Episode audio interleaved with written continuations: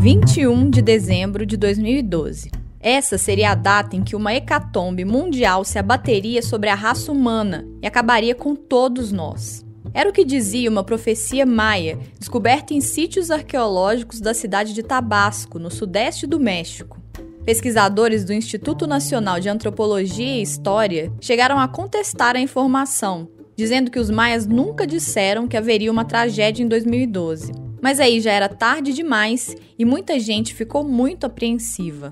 No tal dia, de fato não aconteceu nada, mas pouco tempo depois nasceu outra teoria, a de que o mundo, da forma como existia, acabou sim, e nós entramos numa espécie de limbo existencial. Só isso explicaria a quantidade de eventos surreais que aconteceram no mundo desde então. O pior de tudo é que a cada dia que passa, acontece alguma coisa nova que só reforça essa teoria. Enfim, voltando a 2012. Naquele ano, o Supremo Tribunal Federal realizou o maior julgamento da história da instituição. Foi quando 25 dos 38 réus do mensalão foram condenados, num processo que durou quatro meses e meio, entre agosto e dezembro. O Supremo entendeu que existia um esquema de compra de votos no Congresso Nacional durante os primeiros anos do governo Lula, envolvendo desvio de dinheiro público. 11 condenados receberam a sentença de prisão em regime fechado, entre eles o operador do esquema Marcos Valério e o ex-ministro da Casa Civil José Dirceu.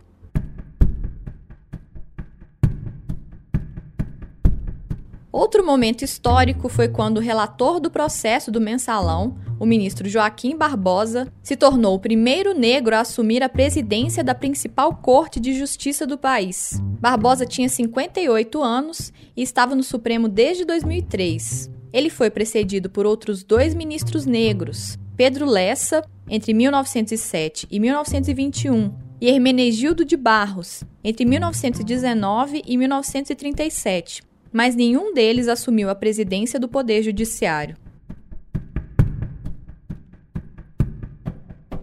2012 também foi o ano de entrada em vigor da Lei 12.711, conhecida como Lei das Cotas. O instrumento prevê que universidades públicas e institutos técnicos federais reservem no mínimo 50% das vagas para estudantes que tenham cursado o ensino médio em escolas públicas e sejam pretos, pardos ou indígenas.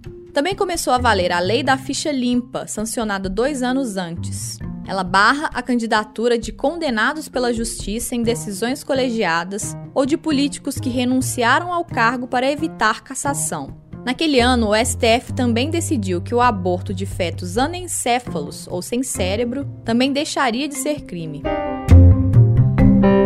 O Brasil sediou novamente a Conferência do Clima da ONU, ou Rio Mais 20, duas décadas após a histórica Rio 92. Ao contrário da primeira, a segunda conferência não gerou acordos importantes, mas fortaleceu o Brasil no contexto mundial.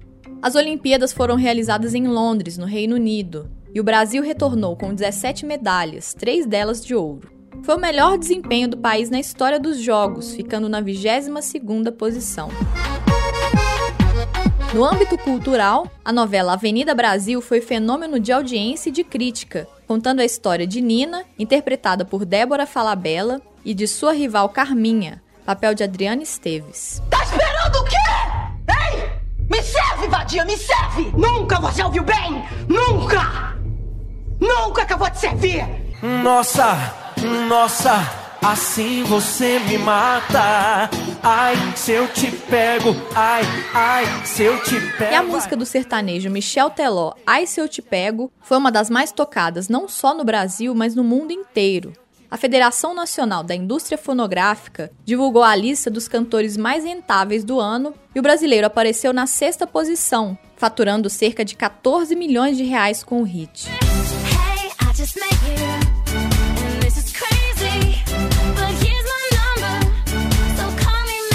mais vendido do ano foi Call Me Maybe, que rendeu 25 milhões de reais a Carly Rae Jepsen. Open Gangnam Style. Em terceiro lugar ficou Gangnam Style, do coreano Psy, que não só faturou 19 milhões de reais, como foi recordista de visualizações no YouTube. O vídeo da música foi reproduzido um bilhão de vezes. Eu sou Jéssica Almeida e este é o Tempo Hábil, especial Eleições Municipais em BH. Doutor, doutor BH. Sabe de tudo e conhece a cidade. Alô, BH. Vamos com Célio que é continuidade. Pra fazer diferente, pra fazer bem feito. Patrus é ação. Pra fazer pra quem mais precisa. Patrus é coração. Março tá com a gente, com toda a cidade. Março é BH, é muito mais você. Março tá com a gente, com toda a cidade. Março é BH, é muito mais você. Eu terminei o episódio passado dizendo que tratava do primeiro mandato de Márcio Lacerda nesse aqui, então vamos lá. Ele considera que um dos principais feitos da sua gestão foi o planejamento de longo prazo feito para a cidade. Então, nós fizemos um planejamento pensando Belo Horizonte 20 anos à frente. Participaram 300 pessoas da prefeitura nas discussões, uma ajuda externa qualificada, e 60 entidades da sociedade é, participaram milhares de pessoas participaram pela internet também, muitas reuniões setoriais e regionais também foram feitas, um debate. Que cidade nós queremos? O ex-prefeito destaca também a participação e sinergia entre as secretarias da prefeitura. E cada projeto você tem várias secretarias envolvidas. Então a gente fazia reuniões muito democráticas para debater o que foi feito, o que não foi feito, por que, que não foi feito, o que, que falta fazer, cobrar mesmo e cobrar assim o terceiro escalão cobrando do, do primeiro, porque ele não fez, porque o, o secretário lá da outra gestão não fez a parte dele, e nunca deu briga, nunca ninguém pediu demissão, nenhuma altercação. A gente conseguiu matricialmente fazer uma equipe que trabalhava como uma orquestra quase, né? Lógico, desafinado muitas vezes. Para o professor de Ciência Política da UFMG, Bruno Reis, o mandato de Lacerda não é uma continuidade do que havia se iniciado na gestão de Patrus em 92, porque já com Pimentel havia muita descontinuidade. Com um perfil bem mais tecnocrático do que o, o participacionismo basista do Patrus. Executar coisas, obras e coisas, cooperação com o governo do Estado, coisas mais eficazes. Né? Por conta disso, a prefeitura que se apresenta em 2008 já é muito metamorfoseada em relação a 96. Então, acho que o, o Lacerda é isso. Quer dizer, você tem um, um, governo que ele pode manter um pé em cada canoa, que não é algo ruim, mas para o Lacerda naquela ocasião deve ter sido difícil, que ele estava nesse centro no momento em que as canoas estavam se afastando, digamos assim. Lacerda pontua que uma das maiores dificuldades foi enfrentar a oposição de seu próprio vice, o petista Roberto Carvalho. Então ele tinha setores de acompanhamento de todas as ações de prefeitura. Ele é quase como um governo paralelo fazendo política. Ah, o grande problema foi o Roberto Carvalho, que, é, inconformado por ter perdido um protagonismo que ele achou que ia ter, criou um movimento clandestino chamado Fora Lacerda que se reunia num botequim ao lado da casa dele. É, eu sabia tudo que, que, que, estava acontecendo e conseguiu atrair para isso é, muita gente. O Fora Lacerda foi um movimento de oposição à gestão do prefeito do PSB, responsável por algumas manifestações realizadas na cidade durante o primeiro mandato. Nós procuramos o Roberto Carvalho e o questionamos a respeito do assunto. Primeiro que, em momento algum, eu boicotei um programa sequer da prefeitura, muito pelo contrário.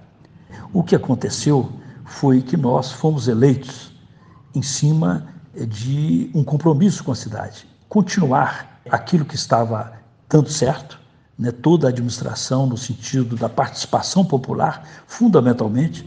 Ele também não reconhece ter sido responsável pelo Fora Lacerda. O Fora Lacerda foi um movimento que ganhou as ruas de Belo Horizonte, ganhou os carnavais de Belo Horizonte, né? E agora, atribuir isso à minha ação, né, eu me sinto até honrado, porque eu achei que foi um movimento de resistência de Belo Horizonte. Mas longe de mim ser o autor ou ser o incentivador desse programa. Nós também falamos com um dos integrantes do movimento, o antropólogo e ativista social Rafa Barros. O movimento Fora Lacerda surgiu de forma autônoma, orgânica, é, se estruturou de maneira horizontal a partir de forças e de movimentações da cidade de Belo Horizonte. Né?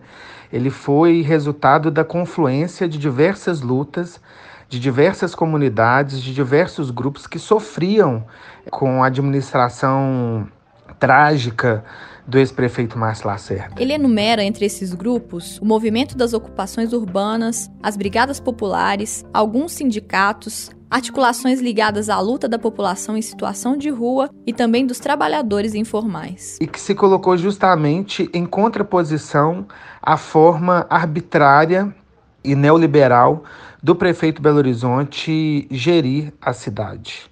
É absurda a, a fala dele de que o, o projeto, né, essa movimentação teria surgido a partir do ex-prefeito Roberto Carvalho, né, e de grupos ligados ao PT, uma vez que, na verdade, essas pessoas que também se mostraram descontentes com o ex-prefeito, viram no movimento Fora Lacerda um espaço de desaguar essa indignação e não o contrário. Outro acontecimento que marca a primeira gestão de Márcio Lacerda é o surgimento da Praia da Estação, um protesto contra o Decreto Municipal 13.798, de 9 de dezembro de 2009, que proibia a realização de eventos de qualquer natureza na Praça da Estação. Em resposta, as pessoas passaram a ir para a praça se banhar nas fontes, como se estivessem na praia, daí o nome Praia da Estação. O ex-prefeito defende que a intenção era suspender o uso da praça somente durante um tempo, para criar uma regulamentação. O problema é que, na, na, hora da redação do decreto, saiu uma proibição de uso. Na, na realidade, tinha sido um pouco mais explicado.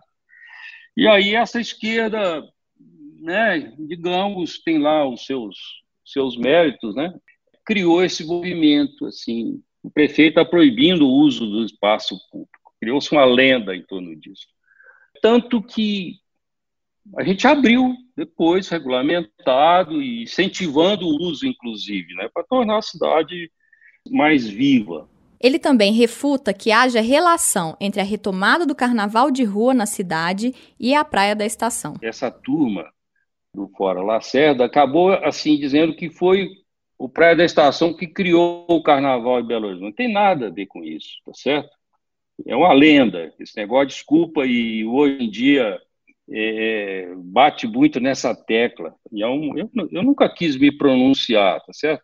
Você vê o seguinte: em fevereiro de 2009, o Mackenzie lançou um bloco chamado Não Trema na Linguiça, que era uma crítica à reforma ortográfica. Eu fui lá e desfilei com o bloco do Mackenzie até uma certa. Não é que eu desfilei, entrei lá na, na, na, bagunça, tá certo? Lacerda defende que já existia um movimento de blocos na cidade que foi facilitado pela internet. O movimento de blocos renasceu em São Paulo, renasceu no, no Rio, e nós fomos a São Paulo no encontro de secretário de Cultura para explicar como é que nós estávamos organizando a questão de blocos em Belo Horizonte. Isso é história, está registrado. Do ponto de vista de Rafa Barros, o reflorescimento do carnaval durante a administração de Márcio Lacerda se deu justamente em oposição à gestão do prefeito, que, segundo ele, via a cidade como uma empresa e tentava cercear a possibilidade de livre fruição dos espaços públicos. A retomada do carnaval de rua, ela está intimamente ligada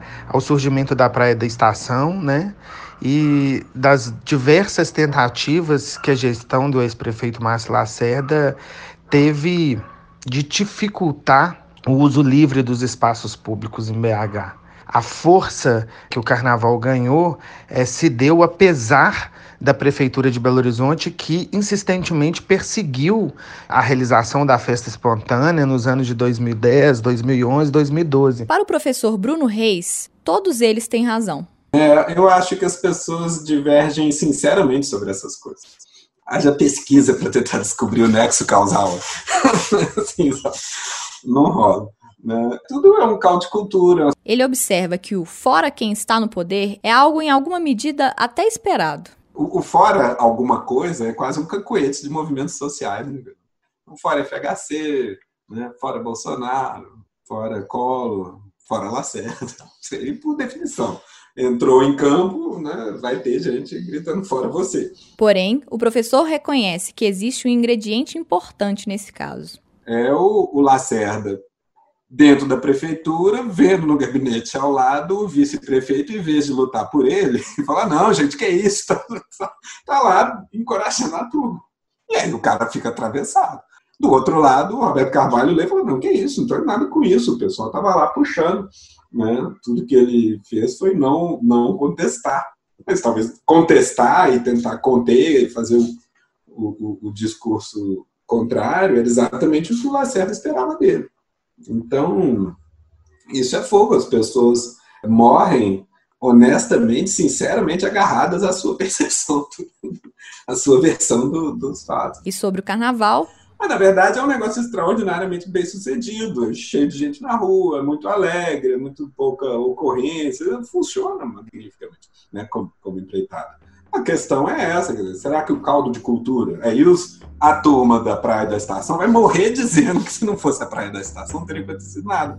É bem provável, é bem plausível imaginar que no entorno daquela efervescência saiu um monte de bloco. E o Lacerda do outro lado já tinha planos, porque já tinha gente na prefeitura operando se o Lacerda não soltasse o carnaval, talvez nada acontecesse. Mas se não tivesse também a Praia da Estação, talvez fosse um carnaval para inglês ver, né? Ficar lá um carnaval oficial sem, sem nada acontecer. Tudo isso é possível. E a gente nunca vai saber. a verdade é essa. E aí, com isso tudo, vem as eleições de 2012. A princípio, a ideia era repetir a dobradinha PSB-PT com apoio informal do PSB em torno da candidatura à reeleição de Márcio Lacerda. Tem um, um fio nessa história de 2012, que foi bastante dramático, né? Eu sempre quis, com muita vontade mesmo, que fosse mantida aquela, aquela aliança PSDB, PT, PSB, etc. Eu, eu trabalhei muito para isso. Acontece que os partidos não conseguiram se entender.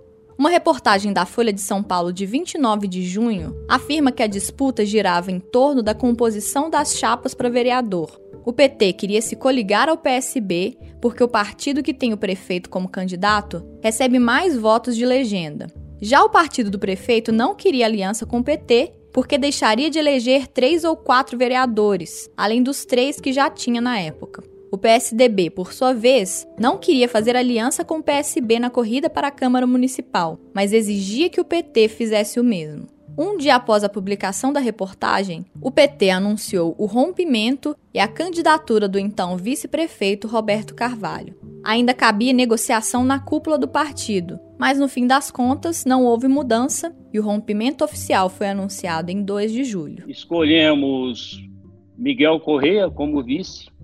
Eu tinha essa intenção de manter, tinha esperança né, de resolver um acordo aí até a última hora tiramos fotografias juntos, preparamos material de campanha, fomos até a, a reuniões juntos.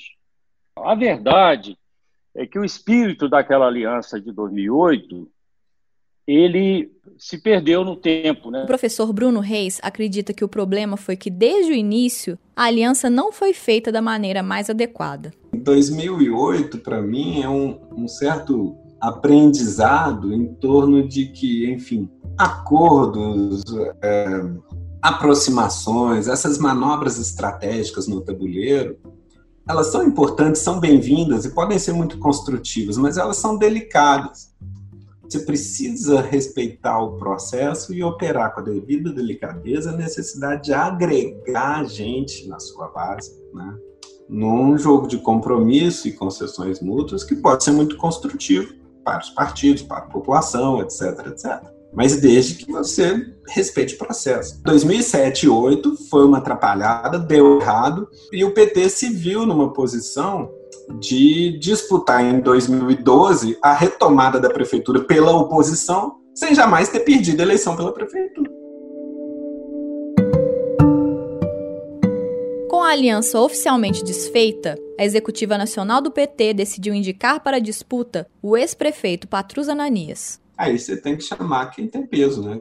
Quem que teria tanto peso no municipal quanto Patrus? Ninguém, né? Teria sido o prazo. Além de ex-prefeito com boa reputação, Patrus, àquela altura, também era ex-ministro do Desenvolvimento Social e pai do Bolsa Família.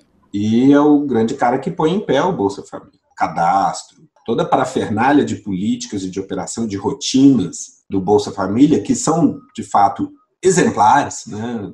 Uma política extraordinariamente bem sucedida, exemplar na sua formulação, na sua execução, referência mundial, prêmios de todo lado, tarará, realmente, o Patrus, foi a turma do Patrus, que botou em pé. Foi uma mega experiência, uma história bonita se contar. Ele estava lá, né? Era isso que ele estava fazendo de 2004 até, sei lá, acho que até 2010, né? Ele fica no período do Lula. Com o lançamento da candidatura de Patrus, o PMDB, então aliado do governo Dilma Rousseff, desiste de lançar candidato próprio à prefeitura de BH para apoiar o PT. Aliás, o PMDBista Leonardo Quintão, que disputou o segundo turno com Lacerda em 2008, chegou a ser cotado para ser vice na chapa petista, mas preferiu se manter distante, alegando que se sentia desconfortável naquela disputa. Com essa definição, os candidatos foram, portanto, Márcio Lacerda, do PSB, numa coligação com mais 18 partidos, entre eles PSDB, PP, DEM e PDT, Patrus Ananias, do PT, que tinha também PMDB, PCdoB e PRTB na chapa, Maria da Consolação, do PSOL, Vanessa Portugal, do PSTU, Alfredo Flister, do PHS, Tadeu Martins Soares, do PPL e Pedro Paulo, do PCO. Na primeira pesquisa Datafolha, divulgada em 19 de julho, o então prefeito tinha 44% das intenções de voto. Em segundo lugar vinha o candidato petista, com 27%. Entre os demais candidatos, somente Vanessa Portugal tinha mais que 1%, mas não muito mais que isso. Eram 4% os eleitores que pretendiam votar nela. Isso era sinal de que a disputa ficaria polarizada entre quem estava na prefeitura e quem já havia passado por ela. Lacerda lembra que sua estratégia foi mostrar as realizações da gestão. O que nós fizemos foi mostrar o que tínhamos feito. Só isso, basicamente. Aliás, olha, eu sempre disse durante oito anos que o trabalho da nossa administração foi muito facilitado, porque Belo Horizonte, nos, sei lá, 20 ou 30 anos anteriores, teve bons prefeitos. É, não teve nenhum desastre, assim, depois de um, da, da década de 90, né? No início de 90 até 2008, não teve nenhum desastre. Foram gestões boas, então, eu, eu recebi uma prefeitura, não estava 100% organizada, tinha lá, digamos, as suas idiosincrasias ideológicas, etc., mas funcionava. E as finanças não eram a oitava maravilha, mas tinha ali um certo equilíbrio. Quanto a enfrentar um desses ex-prefeitos, para ele não havia conflito. Então, eu, eu falava isso muito. Eu sempre respeitei muito o Patrus. Eu tinha procurado na pré-campanha, fui à casa dele, conversar com ele, né, para garantir o apoio dele, que ele, ele não apoiou da, da, né, em 2008, foi um, um, encontro muito cordial, ele, eu sempre o respeitei muito, ele também mais ou menos me respeita, ele vivia um pouco assim como uh, empresário, um pouco assim, uma certa resistência ideológica, mas viu que a gestão foi bem intencionada e produziu efeitos Segundo o ex-prefeito, houve inclusive muita gente insatisfeita com o fim da aliança dentro do PT. As realizações foram bastante palpáveis. E assim, muita gente da esquerda viu que o trabalho era sério e aderiu. Né? aderiu. Mas, é, infelizmente, eu senti muito, né? Eu fiz uma, uma reunião de despedida com o pessoal que ia trabalhar para o Patrus, né? A Macaé Evaristo, que eu nomeei secretária de Educação, ela foi na minha sala, assim, desmanchou em prantos. Enfim, é a vida, né? a campanha petista, por sua vez, enfrentava o desafio de convencer uma população que já tinha familiaridade com seu candidato a votar nele. Patrus era conhecido por 91% do eleitorado belo-horizontino. Isso era um grande problema para o marqueteiro João Santana, que trabalhava na campanha, já que fazer o candidato se tornar conhecido muitas vezes significa conquistar votos. A saída foi usar Lula e Dilma como cabos eleitorais. Belo Horizonte é a primeira cidade que me recebe para fazer um comício depois que eu deixei a presidência da República. Eu sei que tem muita gente que fala assim: eu sou tocador de obra, eu sei fazer ponte, eu sei fazer viaduto. É maravilhoso que façam isso. Isso a gente aprende na universidade. Mas muito melhor é a gente ter um prefeito que, além de saber fazer ponte, sabe cuidar do povo da cidade. Conheço Patrus há muitos anos. Admiro não só a grande figura humana, como o administrador competente e inovador que ele demonstrou ser em todos os cargos que exerceu. Trabalhamos juntos no governo Lula e vi o papel fundamental que ele teve na criação do Bolsa Família e na condução de toda a nossa política social. Como Belo Horizontina, sentiria muita alegria de tê-lo como prefeito. Lula continua sendo, apesar de tudo. Em 2012 ainda não tinha Lava Jato. Esse é o professor Bruno Reis. O mensalão esquenta, o julgamento do mensalão esquenta depois da eleição. Né? Começa já ali na reta final da eleição mas ali também não implica Lula, é quando Dirceu e Genuíno são presos e tal. Então ainda tá, eu acho que é um período. A popularidade da Dilma é alta, é antes de junho de 13. Dilma está com a popularidade nas alturas. Então, sim, tem capital político para transferir. O movimento fez com que Lacerda reagisse, dizendo numa sabatina do jornal Folha de São Paulo que às vezes temia que as pessoas achassem que Lula era o candidato a prefeito. No segundo Datafolha, divulgado no fim de agosto, Patrus cresceu, mas não muito. Ele foi de 27% a 30% de intenções, enquanto Lacerda oscilou positivamente de 44% para 46%.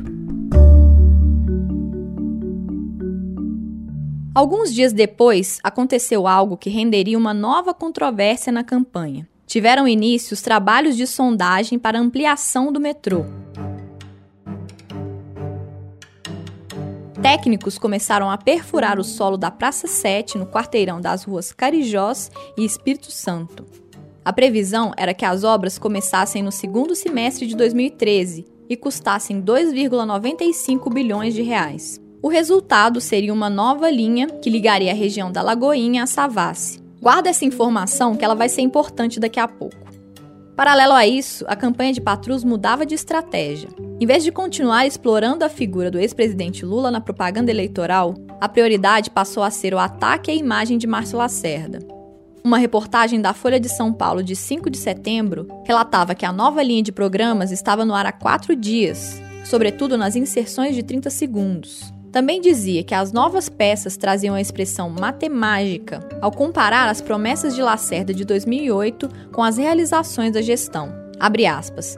Se ele não fez em quatro anos, dá para acreditar que vai fazer agora? Fecha aspas. Era o que dizia a propaganda. Os dois candidatos também tiveram vitórias na justiça. Lacerda conseguiu que o PSD fosse mantido em sua chapa por decisão de Dias Toffoli, então ministro do TSE, o Tribunal Superior Eleitoral. A executiva nacional do partido entrou com liminar contra a decisão dos dirigentes locais de integrar a coligação BH Segue em Frente do então prefeito, mas não adiantou. Já a campanha petista conseguiu que a corte do TRE, Tribunal Regional Eleitoral, suspendesse um dos jingles da campanha de Lacerda, por usar a mesma música da propaganda oficial da prefeitura.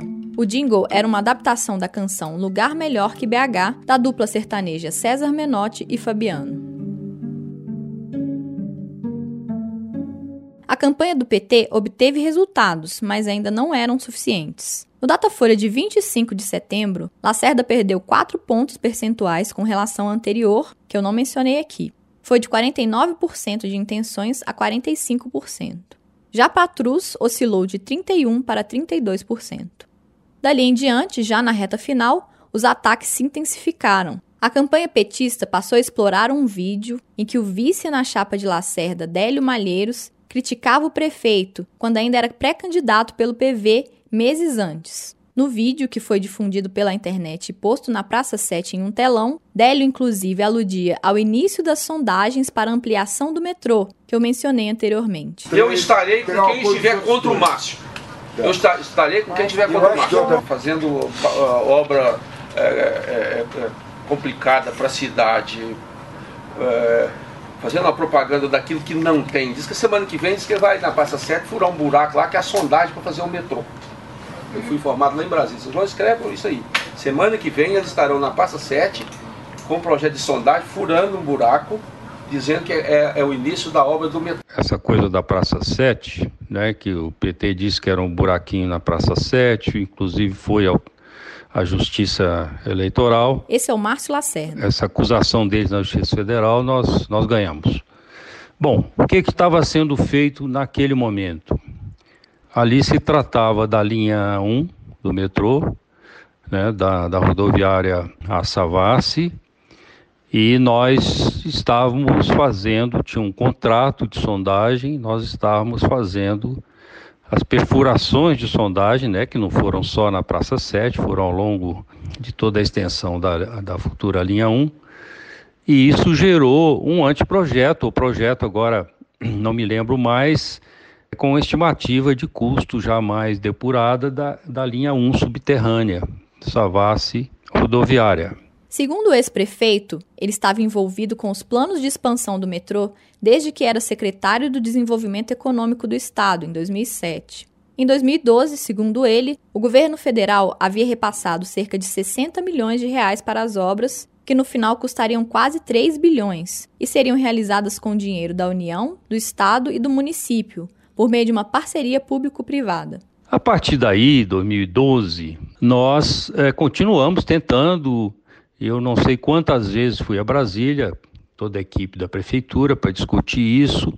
Fazíamos, criou-se um grupo interministerial, fazíamos reuniões, e o governo do estado junto com a prefeitura.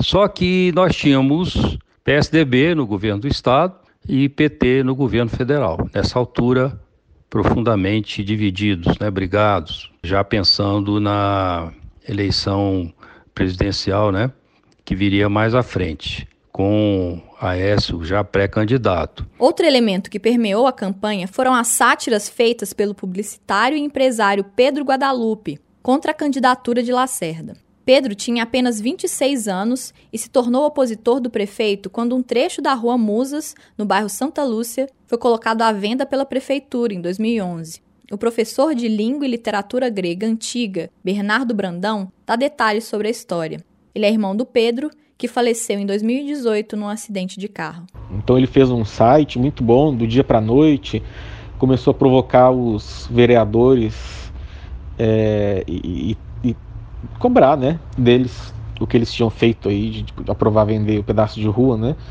é, na, no, na, nas redes sociais. O pessoal ainda não, não, não tinha sacado o potencial de rede social para política. Com essa experiência, o publicitário viu se abrir uma oportunidade para trabalhar com marketing político na internet e decidiu que faria isso na campanha de 2012. Inicialmente associado a Adélio Malheiros, Pedro criou o site turmadolacerda.com, onde veiculava seu trabalho, assim como nas redes sociais. Entre as coisas que ele fez está essa paródia aqui do meme do Nissim Urfali, que tinha viralizado naquele ano.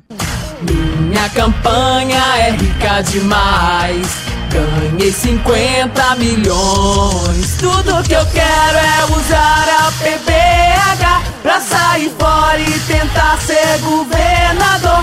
Deixar na mão o coitado do eleitor. Eu sou o Márcio. Eu sou o Márcio Lacerda. Quando Délio decidiu integrar a chapa de Lacerda, Pedro suspendeu o trabalho durante um tempo até se associar à campanha de Patrus. A questão é que assim, o, o Pedro queria trabalhar na campanha de alguém contra o Márcio Lacerda, porque é, a gente achou um absurdo isso que o, o Lacerda fez. Ele acabou indo trabalhar na campanha do Patrus, nessa parte de internet. Lacerda disse que não temeu que isso prejudicasse na campanha, a ponto de colocá-la em risco, mas ele reconhece o incômodo. Eu, eu não tenho esse couro grosso é, é, para, é, digamos, engolir sapo assim com facilidade, sabe? E, mas é olhar para frente e ver o que é importante e se fixar nisso. A campanha de Patrus seguiu crescendo aos poucos, mas não o tanto que era preciso. O Datafolha da véspera do primeiro turno, no dia 6 de outubro, indicava que Lacerda teria 50% dos votos válidos e Patrus teria 43%. No fim das contas, o então prefeito teve 676.215 votos, ou 52,7%, e Patrus teve 40,8%, com 523.645 votos. E assim a eleição terminou já no primeiro turno. Agora, 2012 foi isso. Eu acho que foi uma campanha morna. Foi uma campanha que a gente ficou esperando começar e acabou. Esse é o professor Bruno Reis. foi aquela. Vai, ah, parece que vai esquentar, vai esquentar, vai esquentar. O segundo turno vai ser quente. Não, parece que não vai ter segundo turno. Talvez tenha. Não teve. Acabou. Então, eu não tenho lembrança, assim, por exemplo, de grandes acontecimentos na internet. Bruno Reis afirma que o esperado era que houvesse segundo turno. O normal numa eleição com aquela, com, com o nível de paixões que despertou e o entusiasmo ou falta dele que tem a população, o normal seria aí ter um segundo turno. Mas aí não aconteceu pela fragilidade das outras candidaturas. É uma eleição que nasceu no segundo turno, era uma eleição que era muito claramente entre Lacerda e Patrus. A questão toda se punha em saber se a, a diferença entre Lacerda e Patrus ia ser maior ou menor do que a soma da, da votação dos demais, que era Consolação, PSTU, e Alfredo Flister, um grande PHS. Reeleito, Márcio Lacerda afirma que a principal dificuldade do segundo mandato foi a escassez de recursos. A gente teve, a partir de 2000, final de 2014, né, 2015, 2016, a situação financeira deu uma piorada.